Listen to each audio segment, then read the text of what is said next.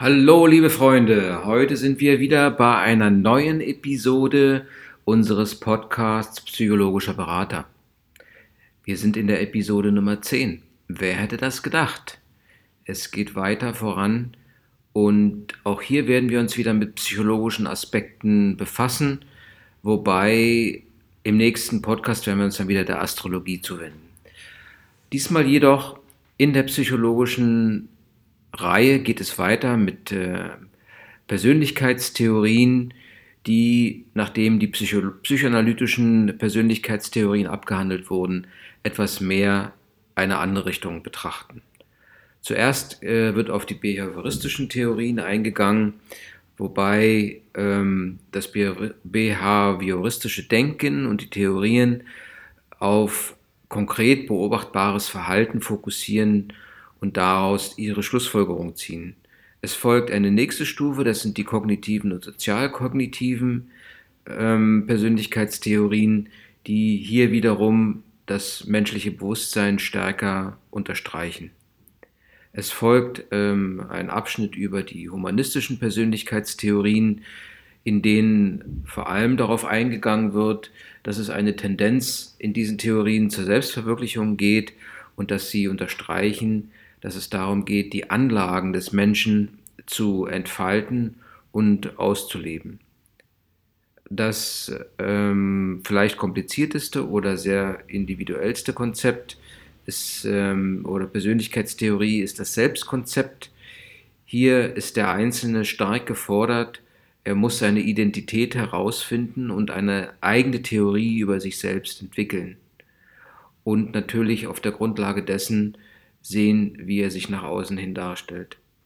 In der heutigen Episode wird also das Persönlichkeitsmodell und die Persönlichkeitstheorien weiter komplettiert und es werden dem Berater weitere Möglichkeiten in die Hand gegeben, den Menschen oder den Kunden entsprechend äh, zu analysieren, zu interpretieren und entsprechend auch ihm zu helfen. Was ist nun der behavioristische Ansatz, von dem wir schon früher gehört haben? Und der Be behavioristische Ansatz, Ansatz ist sehr pragmatisch. Es ist keine Suche nach inneren oder unbewussten Ursachen, wie man es vielleicht in der Psychoanalyse äh, gesehen hat, sondern ähm, es ist das Prinzip, dass eine Person öfter eine Erfahrung gemacht hat, dann aus dieser Erfahrung gelernt hat und auch vorausschaut, dass diese Erfahrung erneut gemacht wird, wenn gewisse Bedingungen eintreten.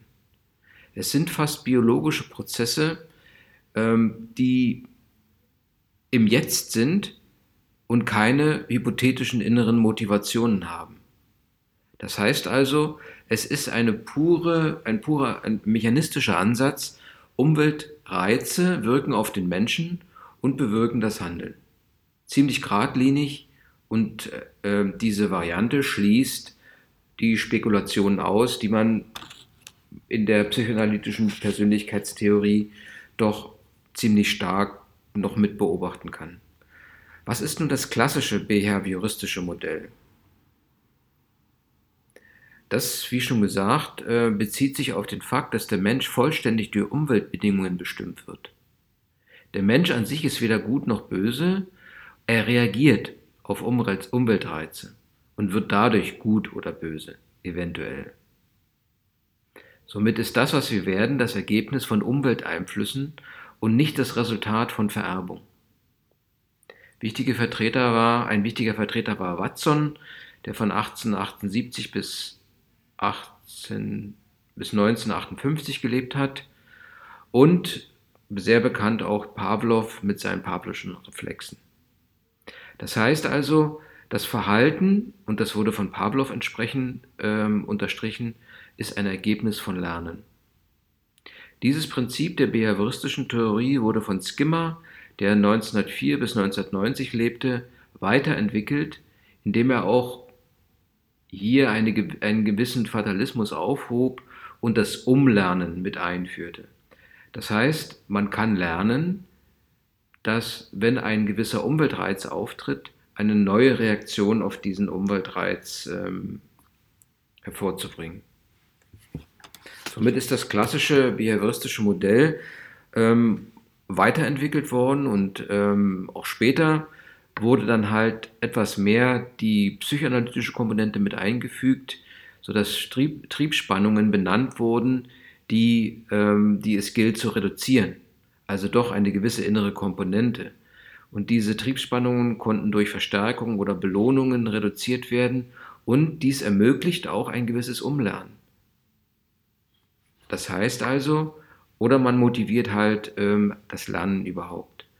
Des Weiteren äh, wurde in dieser, in dieser Zeit die, das Nachahmungslernen weiter beobachtet und man hat festgestellt, dass ähm, der Mensch durch Beobachtung und Nachahmung zu einem Lernprozess kommt und auch erfolgsversprechendes, ein erfolgsversprechendes Ergebnis oder Verhalten implementieren kann, indem er einfach nachahmt, kopiert. Für diese, äh, für diese, sage ich mal, letzte Stufe des behavioristischen Modells oder aktuellste Stufe gilt, dass die Persönlichkeit als solche eine Summe der gelernten Gewohnheiten ist. Es folgt das ähm, kognitive und sozialkognitive Persönlichkeitsmodell oder die Persönlichkeitstheorien ein völlig, ein völlig anderer Ansatz, der jetzt nicht so sehr mechanistisch daherkommt, sondern davon ausgeht, dass die Kognition Prozesse und Strukturen, geistige Prozesse und Strukturen umfasst. Das heißt also, alles, was über das Gehirn geht, ähm, wie Wahrnehmen, Schlussfolgerungen ziehen oder das Erinnern, Denken, auch Problemlösen, Entscheiden, das Bilden von Begriffen und Einstellungen, all dies wird durch das menschliche Bewusstsein äh, stark beeinflusst und sind geistige Tätigkeiten. Auch hier gibt es das Schema, dass ein Reiz ausgeübt wird, nur wird hier der Reiz entsprechend über die Kognition, über die Wahrnehmung und Schlussfolgerung und so weiter verarbeitet. Es wird Information verarbeitet und es kommt daraufhin zum Handeln. Das heißt also, jeder Mensch, der diesen Reiz erfährt, konstruiert sich seine eigene Interpretation dieses Reizes. Es gibt damit keine, äh, keine objektiven äh, Reaktionen auf diesen Reiz und auch keine Übereinstimmung der einzelnen Menschen. Das heißt also, der Reiz ist eher ein Stimuli, der eine individuelle, subjektive Konstruktion hervorruft, hervorruft und aus der eine Handlung folgert. Was, ist nun, ähm, was sind also nun die wichtigsten Fragen, ähm, äh, die die kognitive ähm, Persönlichkeitstheorie nach, Ke nach Kelly behandelt? George Kelly, der die Persönlichkeitstheorie stark weiterentwickelt hat, äh, lebte von 1905 bis 1967 und er geht hier von aktiven ähm, kognitiven Konstruktionen der Welt aus. Das heißt, alle im Leben auftretenden Ereignisse sind hinsichtlich der Auseinandersetzung mit ihnen offen für alternative Interpretationen. Das heißt also, dass jeder Mensch seine eigenen Auslegungen oder Interpretationen dieser Reize vornehmen kann. Auch eine negative Erfahrung zum Beispiel kann uminterpretiert werden. So kann man eine Niederlage einfach als neue Herausforderung sehen. Und so kommt jeder Mensch in seinem Bewusstsein, weil es ja eine kognitive Persönlichkeitstheorie, die von Kelly vertreten wird, zu einem persönlichen Konstrukt. Und dieses persönliche Konstrukt beruht auf einer kognitiven Analyse und Erfahrung der Umwelt. Das heißt, beruht auf der Überzeugung darauf, darüber, wie zwei Dinge einander gleichen und wie sich ein drittes davon unterscheidet. Aus diesen verschiedenen Konstrukten ergibt sich ein Konstruktsystem, aus dem man Abweichungen ermitteln kann. Das heißt also, die kognitiven Persönlichkeitstheorien versuchen herauszubekommen, wie Menschen Reize aus der Umwelt interpretieren und wie Entscheidungen gefällt werden von den Menschen. Und zwar aufgrund von Erinnerungen und Erwartungen. Und auch, wie aktuelle Erlebnisse Erinnerungen verzerren können.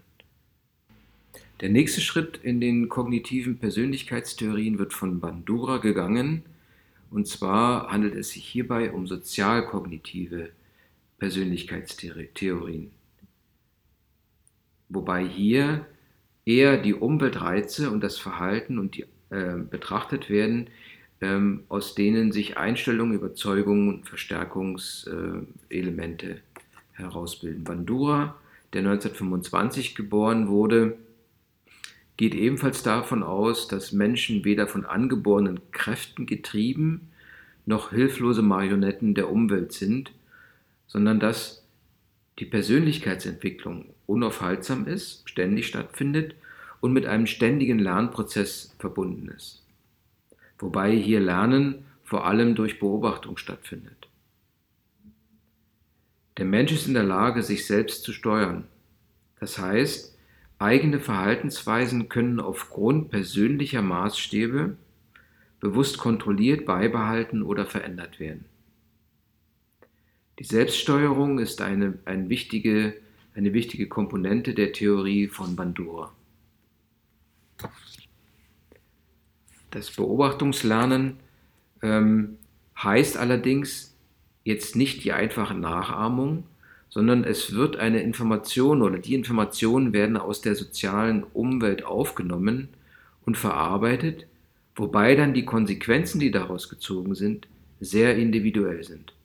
Es ist also nicht eine 1 zu 1 Umsetzung, sondern eine Art Übersetzung in die eigene ähm, ähm, Wirklichkeit. Die Selbstwirksamkeit, ein weiterer Begriff, ist die Sicht der eigenen Stärken und Schwächen. Und diese Sicht auf die eigenen Stärken und Schwächen prägt das Verhalten der Persönlichkeit und überhaupt die Persönlichkeit als solche. Die Selbstwirksamkeit ist Produkt von Bewertungen und tatsächlich gemachten Lernerfolgen, wobei die Bewertungen aus dem Umwelt kommen können. Selbstwirksamkeit und Selbstvertrauen unterscheiden sich. Selbstvertrauen ist eher eine Einschätzung, Einstellung zum Leben und seinen Anforderungen. Selbstwirksamkeit hingegen ist eine Sicht auf sich selbst und auf seinen eigenen Kontext mit dem sozialen Umfeld. Die Beurteilung der Selbstwirksamkeit nach Bandura heißt, dass äh, tatsächliche persönliche Leistungen ähm, mit einbezogen werden. Man schaut auf das, was man getan hat, was man geleistet hat. Man vergleicht sich im zweiten Schritt mit den Leistungen anderer und entwickelt dann entsprechende Überzeugungen. Des Weiteren äh, guckt man natürlich auch in die äh, Vergangenheit und analysiert eigene emotionale Zustände während der Auseinandersetzung mit entsprechenden Problemen, die gelöst werden mussten. Daraus kann man große Erfahrung ziehen und auch dies formt die Persönlichkeit. Also die Person entwickelt ein Verhalten und aus dem Verhalten wird ein Ergebnis. Aber es kommt die soziale Komponente hinzu. Durch das Nachahmungslernen zum Beispiel oder Beobachtungslernen wird eine gewisse Wirksamkeitserwartung hervorgerufen. Man versucht also etwas zu kopieren, um ein Verhalten, ähm, einem Verhalten eine gewisse Konstanz zu geben und mit diesem konstanten Verhalten auch ein gewisses Ergebnis zu erzielen, das man erwartet, also eine gewisse Ergebniserwartung. Da die kognitiven und sozialkognitiven Persönlichkeitstheorien ziemlich wichtig sind, noch eine kurze Zusammenfassung. Wir haben über Kelly äh, und Bandura gesprochen und es gab in, dazwischen noch den Michels. Kelly die kognitive Persönlichkeitstheorie, wobei hier persönliche Konstrukte durch Lernen aufgebaut, aufgebaut werden und zwei Dinge gleichen sich und unterscheiden sich von einem dritten. Damit wird ein gewisses persönliches Konstrukt aufgebaut. Michels hingegen entwickelte das Verhalten ähm, aus der Wechselwirkung der Interaktion von Personen und Situationen. Und diese Interaktion wurde beobachtet, daraus entsprechende Schlussfolgerungen gezogen. Bei Bandura ganz wichtig, Lernen durch Beobachtung. und die Selbststeuerung ein wichtiges Instrument für die Persönlichkeit. Es wird Verhalten geprägt, das Verhalten wird geprägt von der Einstellung, Überzeugung und der sozialen Umwelt. Und dies führt zu einer gewissen Selbstwirksamkeit. Man lernt sich also selbst kennen. Ein weiterer Ansatz wird von der Maslow'schen äh, Bedürfnispyramide ähm, zusammengefasst, wobei hier, ähm, wie bekannt ist, erst Grundbedürfnisse befriedigt sein müssen, um gewisse Metabedürfnisse zu äh, befriedigen. Es geht also in der Entwicklung um die Selbstverwirklichung des Menschen.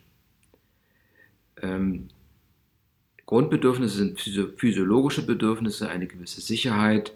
Ähm, es folgen soziale äh, Bindungen, denn dann entsteht eine Selbstachtung und erst in der Selbstverwirklichung, die der Mensch anstrebt als innere Kraft, ähm, ist die Pyramide vollendet. Eine äh, weitere Schrittfolge oder ein weiterer Schritt wurde von Carl Rogers gemacht, der einen sehr personenzentrierten Ansatz ähm, gewählt hat und damit nach Maslow die humanistische Persönlichkeitstheorie festigte. Carl Rogers lebte von 1902 bis 1987 und ging davon aus, dass ähm, das ganze Streben des Menschen darum geht, eine funktionsfähige Persönlichkeit zu schaffen. Das heißt also ein gesundes Bedürfnis nach Selbstachtung, im Gleichgewicht mit sich selbst zu sein. Es geht weniger darum, äh, die Probleme, ähm, äh, Probleme zu lösen oder die Welt zu verbessern, sondern es geht um Wachstum durch Selbsterkenntnis und durch das Lernen, Mann selbst zu sein.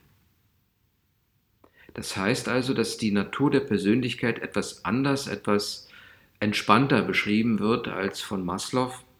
Und zwar geht es hierbei darum, dass die Persönlichkeit versucht, ihr Wachstumspotenzial zu erkennen und zu aktivieren, für Erfahrungen offen zu sein. Und ähm, es geht ihm darum, Menschen zu helfen, die Umwelt ähm, zu verstehen. Es entsteht auch ein Konzept des Selbst, das aber nur über Interaktion mit anderen Menschen ausgeformt werden kann. Eine Selbstachtung ist erforderlich, um unabhängig zu sein. Entfremdung ähm, entsteht, wenn man so sein muss, äh, wie andere es wollen. Und auch dies wird vom personenzentrierten Ansatz eigentlich ähm, abgelehnt. Eine Neurose hat der Mensch nach Rogers, wenn man, äh, wenn die eigenen, wenn die neuen Erfahrungen nicht mit dem eigenen Selbstbild äh, übereinstimmen. Es kann zu verwirrenden Konflikten kommen, wenn das Selbstkonzept ähm, oder die Selbstwahrnehmung äh, nach den Erfahrungen anderer verändert wird. Wenn andere uns so akzeptieren, wie wir sind, wird es leichter für uns selbst, uns so zu akzeptieren, wie wir sind. Eine ganz große Lehre, die Carl Rogers uns mitgibt. Die Gemeinsamkeiten der humanistischen Theorien, von denen wir zwei kurz benannt haben, sind, dass sie einen holistischen, dispositionellen, phänomenologischen, existenzialistischen Ansatz haben und eigentlich im Hier und Jetzt ähm, lokalisiert sind. Sie gehen von der Freiheit aus und stehen damit im Gegensatz zum Behaviorismus und zur Psychoanalyse, die eine gewisse Abhängigkeit von äußeren und inneren Einflüssen definieren. Die Gemeinsamkeiten ähm, aller humanistischen äh, Persönlichkeitstheorien äh, liegt in der Integrität der individuellen Persönlichkeit, die im Mittelpunkt steht, dass die bewusste Erfahrung unterstrichen wird, dass der Mensch ein Entwicklungspotenzial hat und dass das Motivation zum Handeln eigentlich in der Selbstverwirklichung, Selbstaktualisierung des Menschen liegt.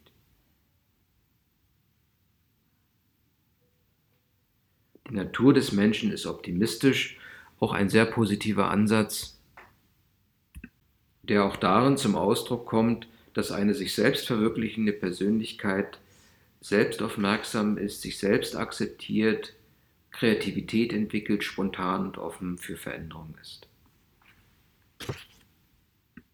Was sind nun die grundlegenden Unterschiede zwischen humanistischen Persönlichkeitstheorien und der Psychoanalyse? Die humanistischen Persönlichkeitstheorien betonen das Entwicklungspotenzial und die Fähigkeit, und das Streben nach innerem Wachstum und Selbstaktualisierung.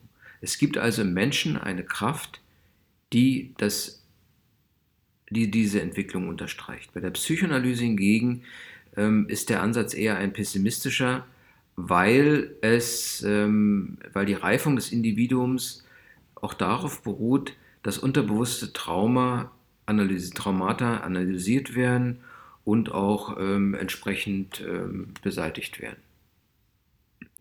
Als höchste Stufe des Persönlichkeits, der Persönlichkeitstheorien könnte man die Theorie vom Selbstkonzept bezeichnen, ähm, die von kompletter Selbsterfahrung äh, ausgeht. Und zwar, man spaltet sich in ein materielles, soziales und spirituelles Ich, vereint sozusagen alle Theorien äh, oder alle grundlegenden Annahmen der Theorien in ein Konzept. Es ist eine, das Selbstkonzept ist eine dynamische mentale Struktur, die innere und zwischenmenschliche Verhaltensweisen und Prozesse interpretiert, organisiert, vermittelt und reguliert. Also die völlige Unabhängigkeit des Menschen. Er kann auf alle Prinzipien zugreifen, die er in sich birgt und sie entsprechend regulieren. Es werden Selbstschemata gebildet, denn das Selbstkonzept enthält Denkschemata über das Selbst. Ja. Und diese Denkschemata werden Selbstschemata als Selbstschemata bezeichnet, die es erlauben, Informationen über das Selbst zu organisieren, verarbeiten und zu verstehen. Wobei dies stark beeinflusst wird und auch in sich aufnimmt innere Infos und Informationen aus der Umfeld.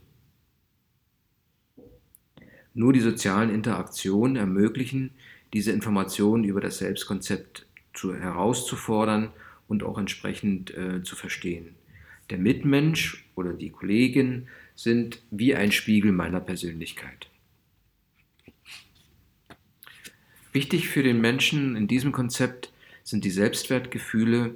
Das Selbstwertgefühl ist eine verallgemeinerte Bewertung des eigenen Selbst. Es ist wichtig für die Identitätsfindung und die weitere Herausbildung der Identität.